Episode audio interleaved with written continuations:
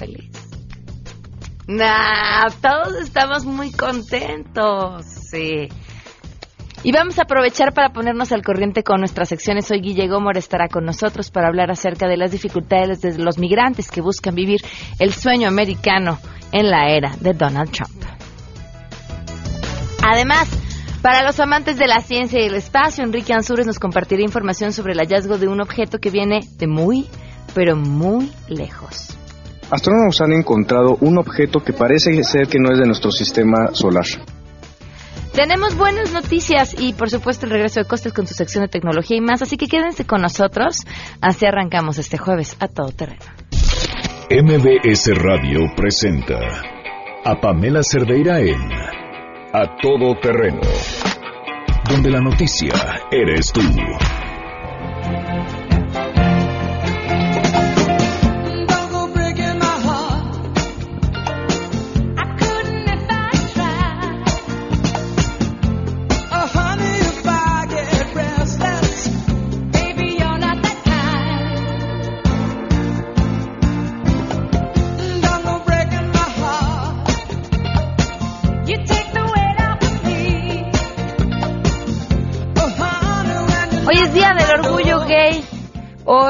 Jueves 28 de junio del 2018. Ahora, fíjense, eh, cada vez se le agregan más siglas, ¿no? Es el LGBTTI, porque si decimos gay no abarcamos a todos, no abarcamos eh, a, las, lesbianas, a los transgénero, a los transexuales, eh, a los intersexuales. Yo, sí, yo tengo un sueño. Yo... no, es verdad, yo tengo un sueño. Yo espero que un día eh, tengamos que dejar de, separarnos. Y entiendo por qué hoy es importante hacerlo, porque de otra forma, si no le damos eh, nombre y espacio a los grupos minoritarios, no dejamos ver cuáles son los problemas y las complicaciones por las que atraviesan. Y es bien importante alzar la mano y decir aquí están quienes por estas condiciones específicas y clarísimas este, están sufriendo estas condiciones pero sí creo que un día o hacia donde tendríamos que caminar sería aquel momento en el que esas cosas no importen.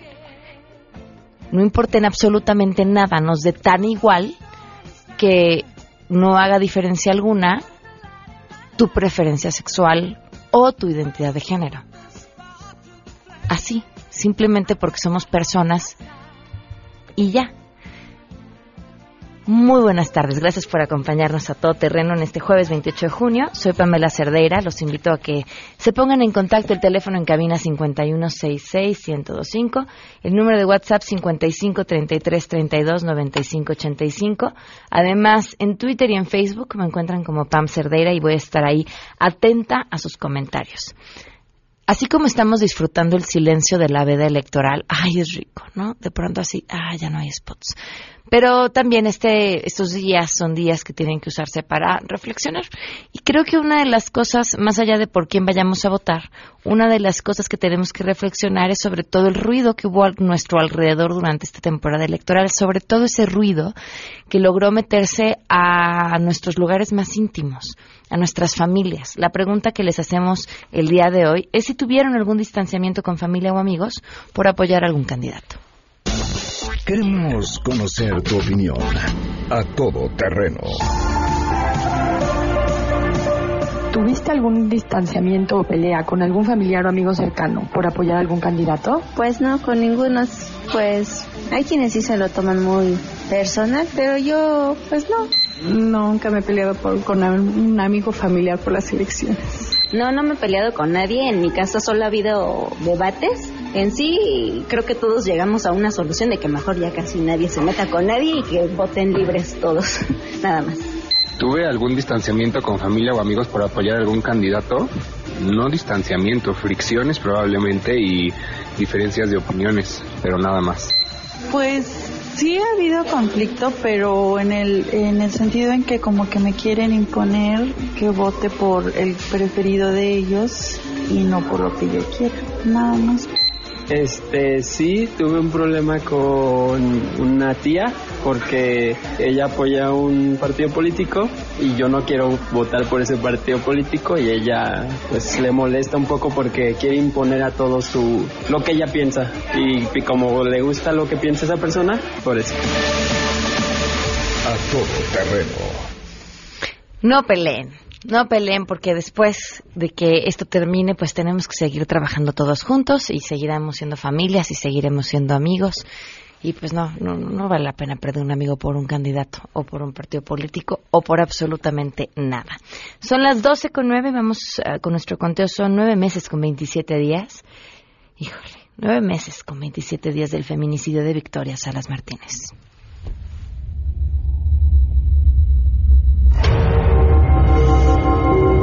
Estas lágrimas que derramamos, este dolor que traemos, este dolor que vamos a cargar, es la fuerza que nos va a seguir dando para seguir adelante y pedirle a las autoridades que hagan justicia, que hagan justicia. Victoria Ponce, Nueve meses con 27 días en este espacio. Seguiremos contando en espera de justicia, no solamente para la familia de Victoria, sino también para la familia de todas las mujeres y todos los hombres que han sido asesinados en este país y para quienes la Procuración de Justicia simplemente no llega. Vamos con la información. Saludo a mi compañero Oscar Palacios.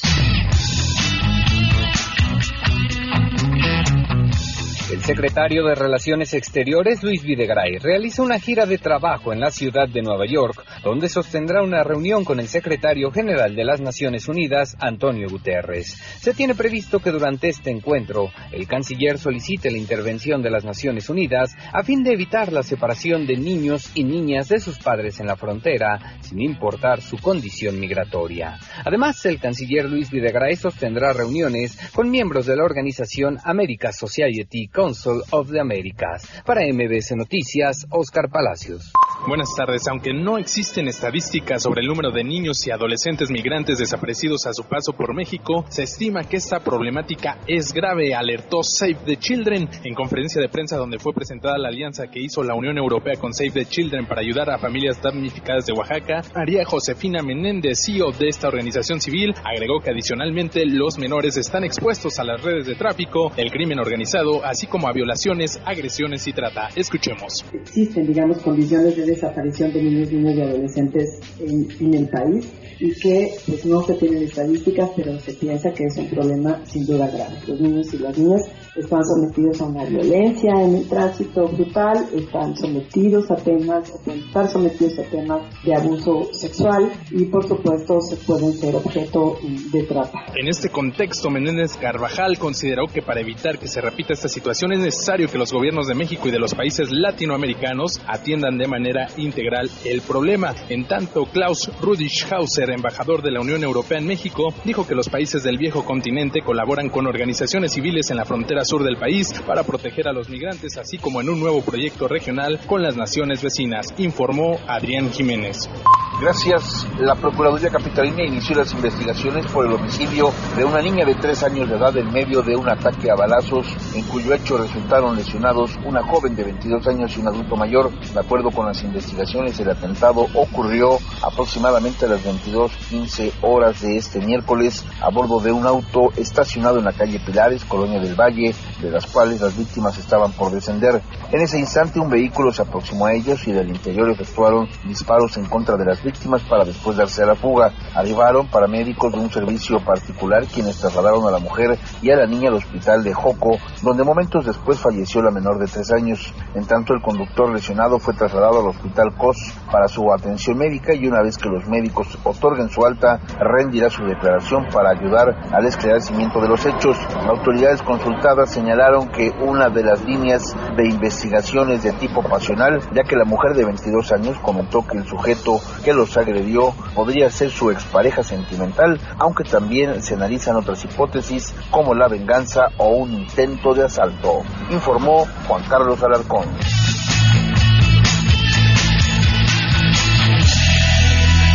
Híjole, esa es de las historias que te apachurra el corazón. Y por eso, en días como hoy, sobre todo, necesitamos de las buenas noticias.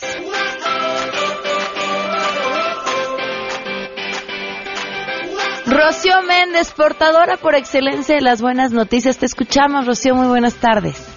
Buenas tardes, Pamela. De acuerdo a la encuesta nacional Democracia sin Pobreza levantada en el curso del actual proceso electoral, el 33.5% de los ciudadanos consultados, que equivalen algo así como a 30 millones de votantes elegibles en la lista nominal, estuvieron expuestos a la compra del voto por alguno de los partidos políticos que participan en la contienda.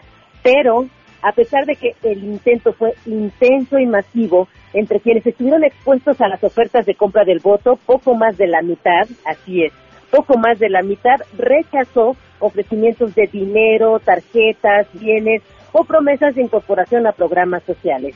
Esto lo halló la Acción Ciudadana frente a la pobreza. Vamos a escuchar a Alberto Cerdán. A pesar de las ofertas clientelares, 15 millones de mexicanos y mexicanas les ofrecieron regalos, tarjetas, dinero en efectivo, despensas, materiales de construcción y lo rechazaron. Aún así, Pamela, hay un dato preocupante hallado por este equipo de investigación. Es que el 2.5% de las personas consultadas declaró que los promotores del voto se quedaron con su credencial de elector en una franca violación a la ley general en materia de delitos electorales. Este porcentaje significaría cerca de 2.3 millones de votantes elegibles que pudieron haberse quedado sin credencial para votar el próximo domingo. Es el reporte que tenemos para ti. Muchísimas gracias, Rocío. Muy buenas tardes. Qué gusto escucharte. El gusto es mío. Hasta pronto. Hasta luego, Rocío. Vamos a una pausa y continuamos a todo terreno. Más adelante, a todo terreno. Pues ya escucharon, los tenemos a todos, a Guille, Enrique y al Costes, así que regresamos.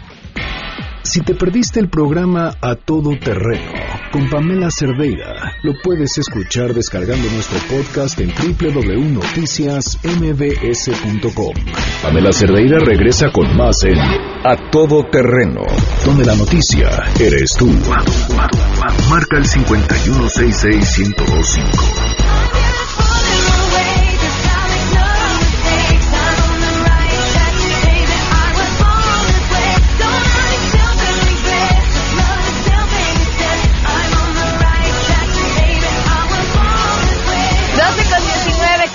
Continuamos a todo terreno. Ay, no, me quitaste tu teléfono. Yo, déjamelo aquí, yo lo quiero ver. Es que está con nosotros eh, Yeudel Ramírez, a que ustedes ya conocen. Bienvenido, ¿cómo estás? Hola, ¿qué tal, Pamela? Y, la, y la doctora Liliana García, gracias por acompañarnos otra vez. Hola, Qué Pame. gusto.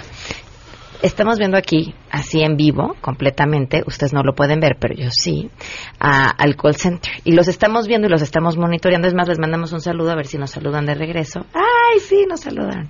Ya me emocionó con la tecnología, como si estuviéramos en 1980. Este, porque más adelante Yeudel nos va a ofrecer una cosa que estoy segurísima quienes nos están escuchando no se van a poder resistir, es más, no deberían de resistirse por su salud. Y entonces vamos a ver cómo desde el call center de volada se ponen a contestar sus llamadas. Pero bienvenido, ahora sí, gracias por acompañarnos. Ay, muchas gracias, Pamela. Fíjate que el día de hoy queremos hablar un poquito de la menopausia, ¿no?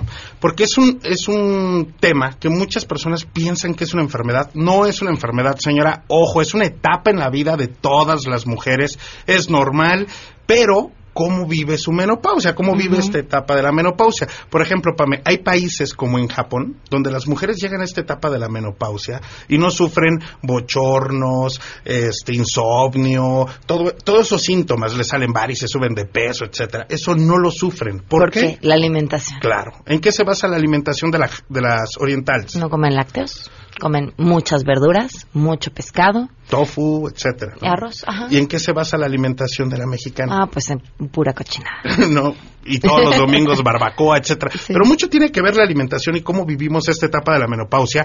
Y el día de hoy, y fíjate, se estima 50% de las mujeres en nuestro país se encuentran alrededor de los 45 años en general, dentro de esta etapa que Ah, puede ser es- la menopausia. esa es la etapa en la que llega la Más o menos esa edad. Entonces, si usted ya empieza con bochornos, que insomnio, pérdida, se adelgaza el cabello, la piel se reseca, cambios de humor repentinos, este, bueno, todos estos síntomas que nos marquen, porque las primeras 50 personas, escucha muy bien, primeras 50 personas que nos marquen en este momento, le vamos a regalar una terapia de cámara hiperbárica que es buenísima para las mujeres que se encuentran en esta etapa porque es oxígeno al 100% en el cuerpo con y eleva la presión atmosférica, ayuda a mejorar la circulación y ayuda a reducir todos estos síntomas. Entonces, la sesión completamente gratis, la consulta médica, una tabla de alimentación. Por ejemplo, muchas mujeres en la etapa de la menopausia empiezan con el problema de osteoporosis.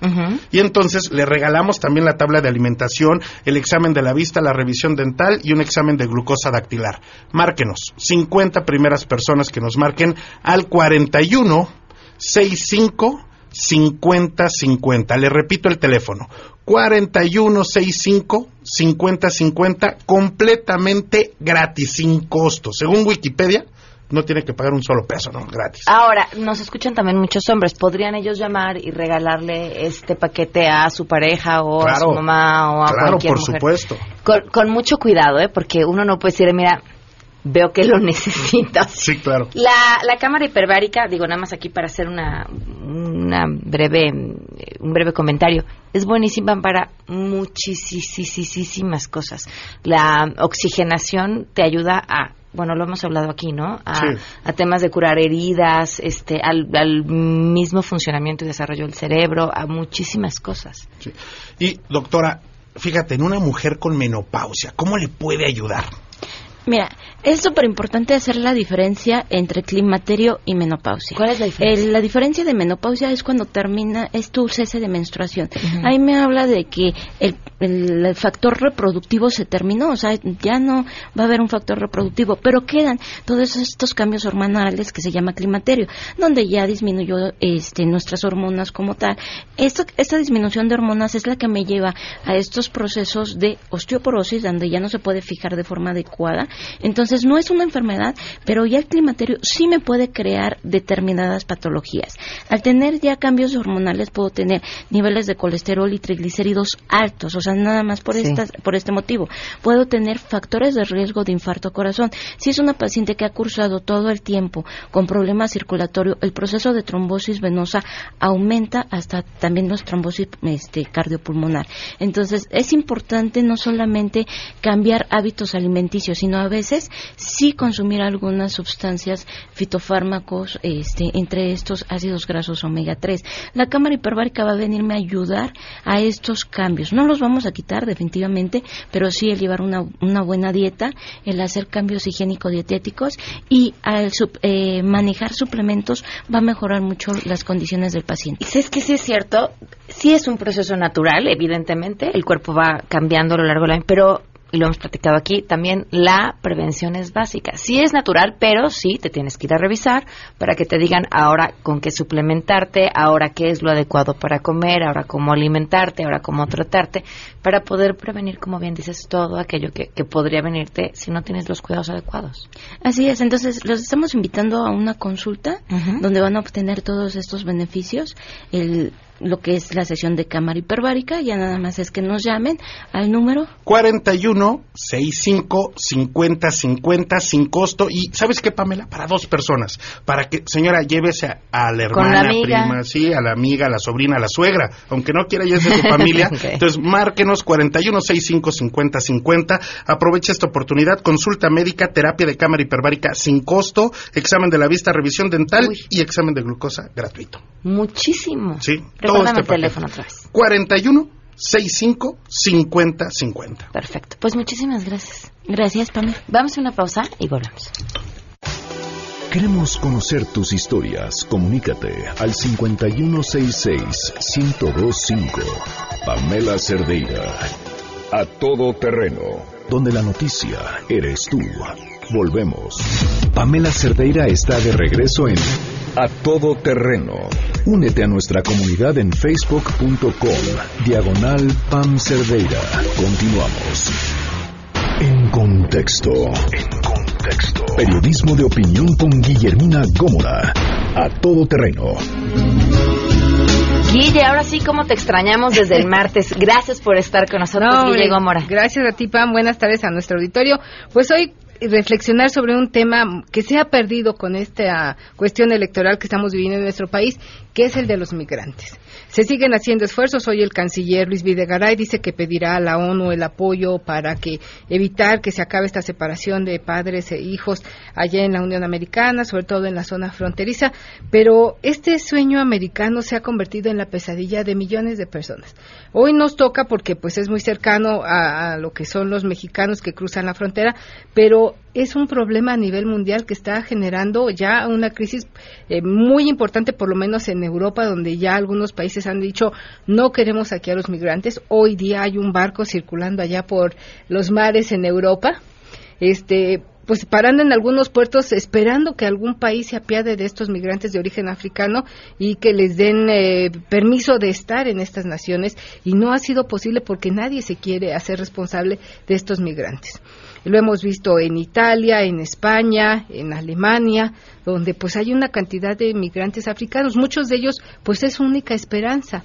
Pero no olvidemos que la historia es cíclica y que estos eh, africanos que hoy buscan una oportunidad de empleo en Europa o pues antes fueron conquistados, sus países fueron conquistados y saqueados por europeos.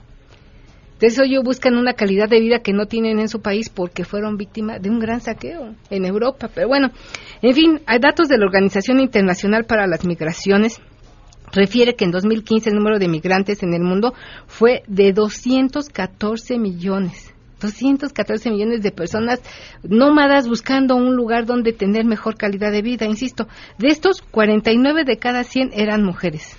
Es decir, 104 millones 860 mil mujeres dejaron sus lugares de origen. Fíjate, las mujeres son encabezan un gran número en lo que es la parte de la migración. Mujeres que deciden dejar todo y con sus hijos de la mano, pues se van a buscar una oportunidad. Y además hay que entender en qué situación tienes que estar, en qué situación tienes, qué situación tienes que estar viviendo para decir, a pesar de los riesgos que implica, me conviene más aventarme, tomarlo e irme que quedarme aquí donde estoy. Exactamente. En América Latina representan el 50% de la población migrante. O sea, estamos a la par. Por lo que toca a México, por cada tres hombres que van en busca de mejores expectativas, hay una mujer.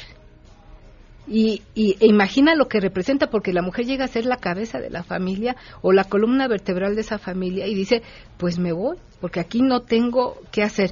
Pero tampoco haya quizá puedan encontrar mucho, si es que logran llegar después de sufrir una serie de riesgos y en ocasiones, la más de las veces, de vejaciones y de violaciones.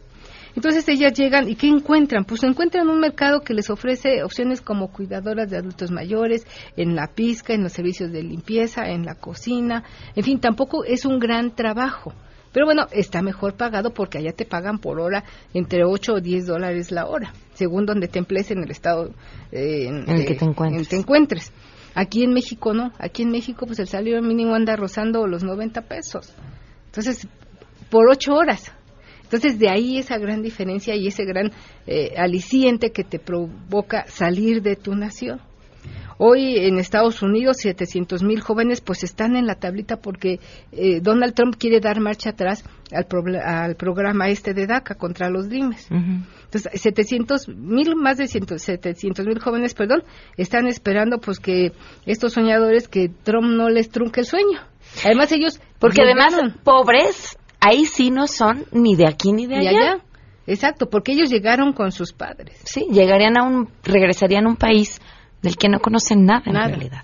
Que ya ha pasado, porque ya muchos de ellos han sido deportados, no pudieron este, protegerse o cubrirse con este programa DACA y tuvieron que regresar al país y aquí, pues como dirían las personas, no se hallan porque no son ni de aquí ni de allá, son ajenos a nuestra cultura, llegan a integrarse a una familia que no conocen la más de las veces y pobre, entran en un gran conflicto. Pero bueno, de estos 700 mil forman parte de un grupo muy numeroso que son 11 millones de inmigrantes ilegales en Estados Unidos. 60% de estos eh, inmigrantes, de estos 11 millones, llevan más de 10 años viviendo en Estados Unidos. Entonces es un problema muy grave que no se va a resolver con discursos y que requiere de acciones concretas tanto en Estados Unidos y en nuestro país, generando empleo, generando oportunidades por si es que Estados Unidos, Donald Trump logra su propósito y no hay más esperanza para ellos y los deporta. Ay, y a mí me, me, me, cuesta mucho trabajo ver este tema con objetividad o, o, o leerlo fríamente cuando se trata de números, porque uno, la migración me parece que ha sido la historia de la humanidad. Sí.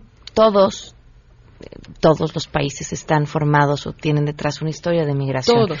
Eh, yo vengo de una familia de migrantes. Mi papá fue un migrante que llegó a México de venir de muy malas condiciones de vida eh, con su familia. Él llegó aquí a los 12 años y, y, y él me enseñó a amar este país. Entonces, lo he visto, lo digo de corazón, muy de cerca, cómo un migrante puede aportar a, un país. Hay gente muy valiosa como tu padre, como mis abuelos que llegaron de España también a ser patria aquí en este país, ¿no? En este gran país que es nuestro México y gente muy valiosa. Hay comunidades como la libanesa, la comunidad judía, este, la japonesa que le han aportado mucho a esta nación. Y, Pero también a los Estados Unidos, que es un país que se está construido por migrantes. Por migrantes, claro. pero ¿cómo, cómo de pronto todos tendemos a ver como no, no, no, es lo nuestro y queremos cuidar lo nuestro y no van a llegar otros a quitárnoslo. Es la visión hoy de Estados Unidos, la nuestra hoy no, porque hoy hoy somos un país que está exportando más gente de la que está recibiendo por las condiciones que todos estamos sufriendo y que son terribles, que todos tenemos que resolver. Pero, pero esta visión de que el mundo es solo un cachito de tierra que nos pertenece, me parece terrible. Muy egoísta, muy egoísta y la situación a la que exponemos a los migrantes a nivel mundial es terrible. Ah, en 2013 tuve la oportunidad de hacer un recorrido a invitación del gobierno de los Estados Unidos con otro grupo de periodistas por eh, algunos sitios donde hay mayor tráfico de migrantes, mayor tráfico ilegal. Estar en esas jaulas que hoy vemos en la televisión donde guardan a los niños es algo que te genera escalofrío y nosotros acudimos a estos centros con las jaulas vacías y nos decían que hay ciertas temporadas, eh, porque también eh, la migración del, eh, de México o de Centroamérica hacia Estados Unidos es por temporadas. En la temporada de invierno baja mucho pues por las condiciones climáticas, pero por ejemplo en esta temporada de primavera-verano, estas jaulas llegan a albergar hasta cinco mil personas, dependiendo del lugar donde te encuentres. ¿no? Había una jaula en Arizona que tenía capacidad para ocho mil personas y tú encuentras en esas jaulas todavía restos de, de ropa, de zapatos. En algunas eh, estaciones de la Border Patrol han hecho hasta museos con la gente que, con, o con lo que va dejando la gente por el desierto de Altar en Sonora, ¿no? En Arizona, en Nogales. Entonces se encuentran ahí zapatos, se encuentran cartas, encuentras hasta las instrucciones que les dan los polleros de decir, si vas a cruzar con nosotros solo tienes que traer eh, ciertos medicamentos para problemas diarreicos, eh, suero, agua. Les dan ya una lista con lo único que tienen que llevar y con eso se aventuran a cruzar el desierto de Altar. y lo que les cuesta cruzar. sí, claro. Claro. Que Estamos hablando de no cantidades menores. No, no, no. Estás hablando de cantidades que pueden eh, rondar los 10 mil, 15 mil pesos, 20 mil. A los chinos, por ejemplo, les cobran hasta 60 mil pesos al tipo de cambio para cruzar a los Estados Unidos y eso no te garantiza que te lleven al punto al que tú quieres llegar. Ellos te dicen, tú cruzas aquí en Caléxico, ya cruzaste, maestro, échate a correr y si pasas cierta cantidad de kilómetros ya no te pueden deportar tendrás que llevar un juicio y lo que siga, ¿no? Pero eso es un gran riesgo, ¿no? Yo en uno de los museos estos que viene en una estación de la Border Patrol, había un señor que se le encontraron el esqueleto y en el esqueleto una carta donde él decía, Virgencita, te prometo sé que si me salvas y logras que yo llegue, o sea, una historia que te estruja el alma ver esas en otra estación migratoria en San Diego, pues ves cómo los tienen no en jaulas, pero sí en eh, separos de son de cristal, donde están en un lugar están las mujeres, en otro lugar están los hombres y en otro lugar están los niños. Entonces es eso, de verdad, cuando uno ve eso dices, qué terrible, qué no estoy haciendo bien en mi país para evitar que esta gente cruce. Porque además no perdamos de vista que muchos centroamericanos tienen que pasar la aduana de México y cruzar de Chiapas hasta la frontera norte, por ejemplo, en McAllen o en El Paso, en Chihuahua, puede a veces costarles la vida o otras cosas, ¿no? Porque nosotros en nuestro país tampoco hemos generado una cultura de apoyo a estos migrantes centroamericanos que tienen que cruzar todo nuestro país para llegar a alcanzar el sueño americano y que se convierte en una pesadilla. Aquí los tratamos mal, mal. Mal.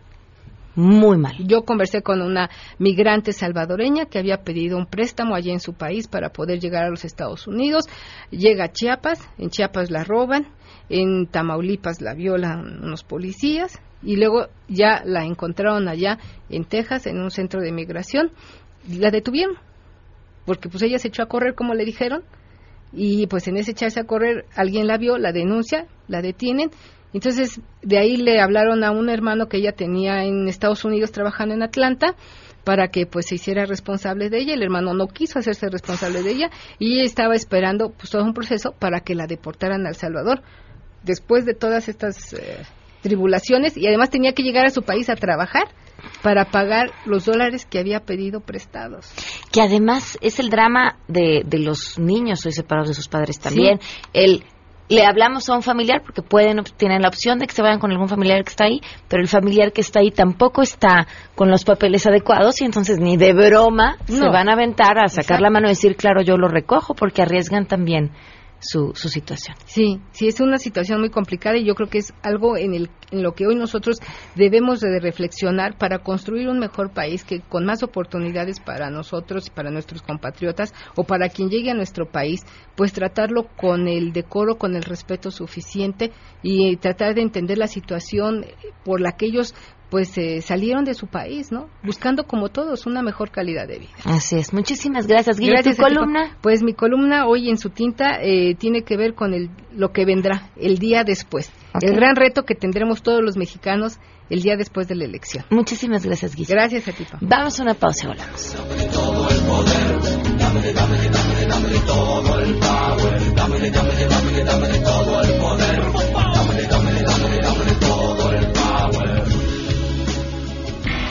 Si te perdiste el programa A Todo Terreno con Pamela Cerdeira, lo puedes escuchar descargando nuestro podcast en www.noticiasmbs.com. Estamos de regreso. Síguenos en Twitter, arroba Pam Cerdeira, Todo Terreno, donde la noticia eres tú. Continuamos. ¿Y qué dirán de mí? Dirán que eres gay. Lo tendré que asumir. Te apures, rey. Me aceptarán tal cual. Como si Este sexual. 12 con 46 minutos, continuamos a todo terreno. Enrique Ansures, gracias por estar con nosotros. ¿Cómo estás? Bien, un placer estar Nos sentimos contigo. muy orgullosos porque Enrique Ansures va a ser además presidente de su casilla y entonces estamos muy orgullosos de tener al señor presidente de la casilla con nosotros en el Bueno, equipo de algo- todo terreno. Por algo se empieza, como te dices, es un- una responsabilidad social. Sí, Porque claro. yo lo que estuve notando es que había mucha apatía, apatía que no querían entrarle. Y digo, lo que te estaba diciendo fuera del aire, nos quejamos mucho de los problemas que hay en el país, pero realmente qué estamos haciendo como sociedad para poder mejorarlos, porque le recargamos siempre a los políticos todos, pero Que nos toca a ¿qué nosotros, nos toca a claro. nosotros? Y luego ya lo habíamos platicado desde un principio, digo, de- detallitos tan pequeños como no tirar basura en la calle, es que se inunda, vemos las alcantarillas todas atascadas de basura. Claro. Los políticos no fueron y tiraron la basura ahí. Entonces, eh, desde ahí se empieza, ¿no? Para ir construyendo una, una sociedad mejor. Enrique, ¿de qué nos vas a platicar? Pues ¿Qué, bueno, qué- qué ahora- nos acerca? Ahora nos vamos a salir de este, de este planeta, como decía Carl Sagan, y cuando veía en una de las misiones Voyager que vol- voltean esta astronave que ya iba por la, más o menos por, por Saturno, voltean Ujú. hacia la Tierra y ven un pe- pequeño puntito insignificante y decía, ahí está pasando todos esos problemas que vemos tan significantes, habiendo un espacio tan grande, ¿verdad? Entonces vamos a salirnos del espacio de todos estos problemas que tenemos y eh, astrónomos, astrónomos de la Universidad Estatal de eh, Paulista en Brasil publicaron un, artículo recientemente sobre un objeto muy extraño que han encontrado en el espacio, que han calculado su órbita. Este, este objeto lo, lo llamaron Aumauma, es en hawaiano Ok. Porque se descubrió este con telescopios que están en los tele- en, en, en Hawái. Y este este objeto es muy interesante porque es el primer objeto que se que se ya se empieza a, a- a constatar que no no proviene de nuestro sistema solar. O sea todo lo que vemos los asteroides las lunas y etcétera están en nuestro sistema solar. Y es el primer objeto interestelar que nos visita entonces empieza, están empezando a estudiarlo y están tratando de ver sus propiedades y de dónde vienen y es posible, están proponiendo ellos que haya una misión hacia este objeto o los restos que dejó porque es probable que haya elementos que no sean de este, de este espacio donde estamos nosotros viviendo. ¿A qué distancia está de la Tierra? Eh, ese, este, este- ese dato no lo tengo en este momento, pero te puedo dar el tamaño. Tiene 800 metros de largo por 25 kilómetros. O sea, es como Wow. una nave espacial, Ok. pero que viene de otro, de- o sea, de otra parte del universo que todavía no se sabe dónde es, pero nos, nos está pasando a visitar. Ok. Y, tie- y lo que acaban de descubrir es que tiene como sus propios pul- por- propulsores, vamos a verlo de esa manera, que se comporta como un cometa y lo va empujando. Entonces es un objeto que viene de, de- de otro lugar del espacio y suena como a ciencia ficción, pero es una realidad, imagínate. Y si se quisiera mm, hacer una misión que fuera a visitarlo, es ¿cuánto tiempo llevaría? Es justo lo que proponen lo- los, los astrónomos. Eh, eso ya depende de las órbitas. eh, los, ahora sí que ahí los ingenieros tienen que calcular cuánto puede du- durar. Digo, puede ser unos cuantos meses o puede ser años. Entonces, dependiendo de eso. Pero es muy interesante porque vuelvo a decir, ¿y esto para qué me estás hablando de eso? Pues gracias a todo este tipo de descubrimientos eh, podemos generar nuevas tecnologías. eh, dices, ay, ¿cómo nuevas Claro. tecnologías? Pues por muy raro que sea, supongamos el Curiosity que está en Marte, está eh, gracias al, al equipo que me metieron en este mm, en este robot que está en, en Marte en este momento, ya han generado eh, laboratorios laboratorios pequeñitos que caben en una mochila que antes necesitaban espacios muy grandes el, el radio escucha seguramente alguna vez se, fue a hacer química de los elementos sanguíneos son el- laboratorios muy grandes pero ahora pueden entrar en una en una maletita y se lo pueden llevar a comunidades aisladas donde se realmente se, se necesita. Y de dónde viene eso pues de la exploración espacial y de la astronomía. Supongamos de la astronomía los que son estos astrónomos que están observando este objeto eh, son los que desarrollaron este, la cámara digital y que usamos en nuestros teléfonos inteligentes todos los días. Por eso hay que apostarle a la ciencia. Y José Hernández, el astronauta de origen mexicano, le preguntábamos una vez que nos visitó de qué se sentía más orgulloso. Dijo, de haber, haber logrado llegar al espacio tendría que haber sido una de esas cosas. Y él decía que justamente de inventar un equipo que ayudaba a detectar con mayor precisión el cáncer de mama. Sí, sí, de hecho, eh, algunas de las técnicas que usan las computadoras para hacer resonancia, eh, curiosamente el software es software astronómico que le llaman este, para reducción de datos astronómicos, usan ese tipo de software. De hecho, conozco una, una persona del Instituto de Astronomía de la UNAM que su mamá tuvo cáncer y, curiosamente bajó las, las imágenes a de- de- que les daba este, la- lo- los aparatos estos y los metió el software astronómico y pudieron detectarle el cáncer. Entonces, para eso sirve justamente la ciencia. ¿y para qué le invertimos? Ahí está la respuesta porque es importante invertir la ciencia básica y por eso les traemos a los radioescuchas toda esta información, pues para que vean que la ciencia está en su vida cotidiana. Muy bien. Enrique, tu Twitter. Les dejo mi. Twitter donde les pongo ahí informa- eh, les pongo más eh, esta información, este tipo de datos es arroba Enrique Ansures, lo repito, arroba Enrique Ansures.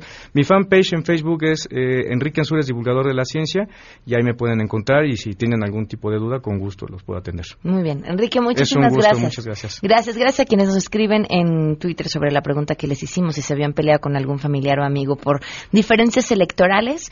Dice, Hugo, mi papá apoya a un candidato, yo por otro lado me considero apartidista, pero pudimos platicar de manera tranquila, cada uno exponiendo sus puntos de vista, sin ningún problema. Muy bien por ustedes. Félix cuenta, sí, un amigo se ofendió cuando le dije a una de sus hermanas por Facebook que usar palabras como naco y jodido eran clasistas y sas. Ardió Troya. La verdad duele. Bueno, pues sí, vamos a una pausa y volvemos. Si te perdiste el programa A Todo Terreno con Pamela Cerdeira, lo puedes escuchar descargando nuestro podcast en www.noticiasmbs.com. Pamela Cerdeira regresa con más en A Todo Terreno, donde la noticia eres tú. Marca el 5166125.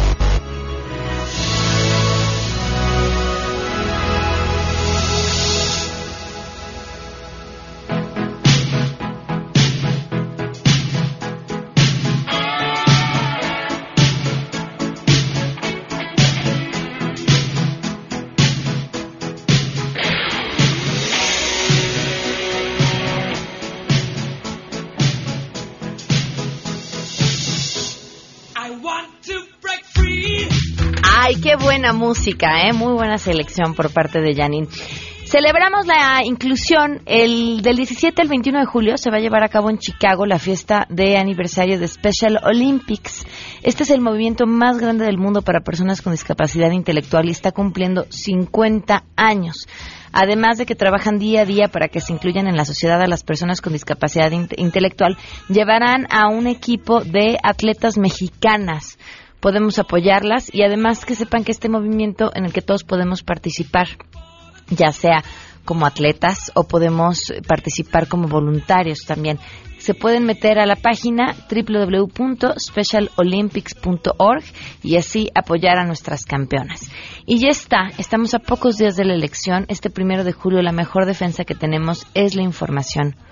Pregunten, hay muchísima información disponible. Comparen a quienes aspiran a ocupar un cargo de gobierno en la Ciudad de México. Pueden consultar su trayectoria en la página del Instituto Electoral de la Ciudad de México, que es www.ism.mx. Y saben que tengan mucho cuidado con las noticias falsas, sobre todo estos días.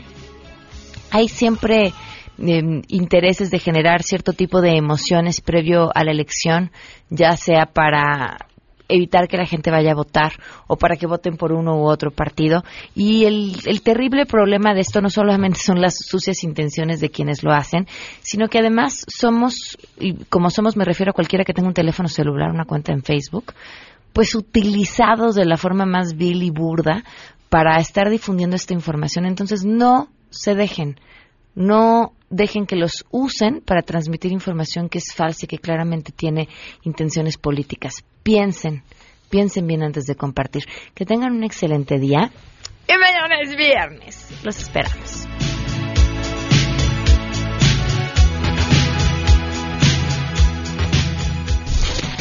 MBS Radio presentó a Pamela Cerdeira en A Todo Terreno. Te esperamos en la siguiente emisión, A Todo Terreno, donde la noticia eres tú. MBS Radio, en entretenimiento, estamos contigo.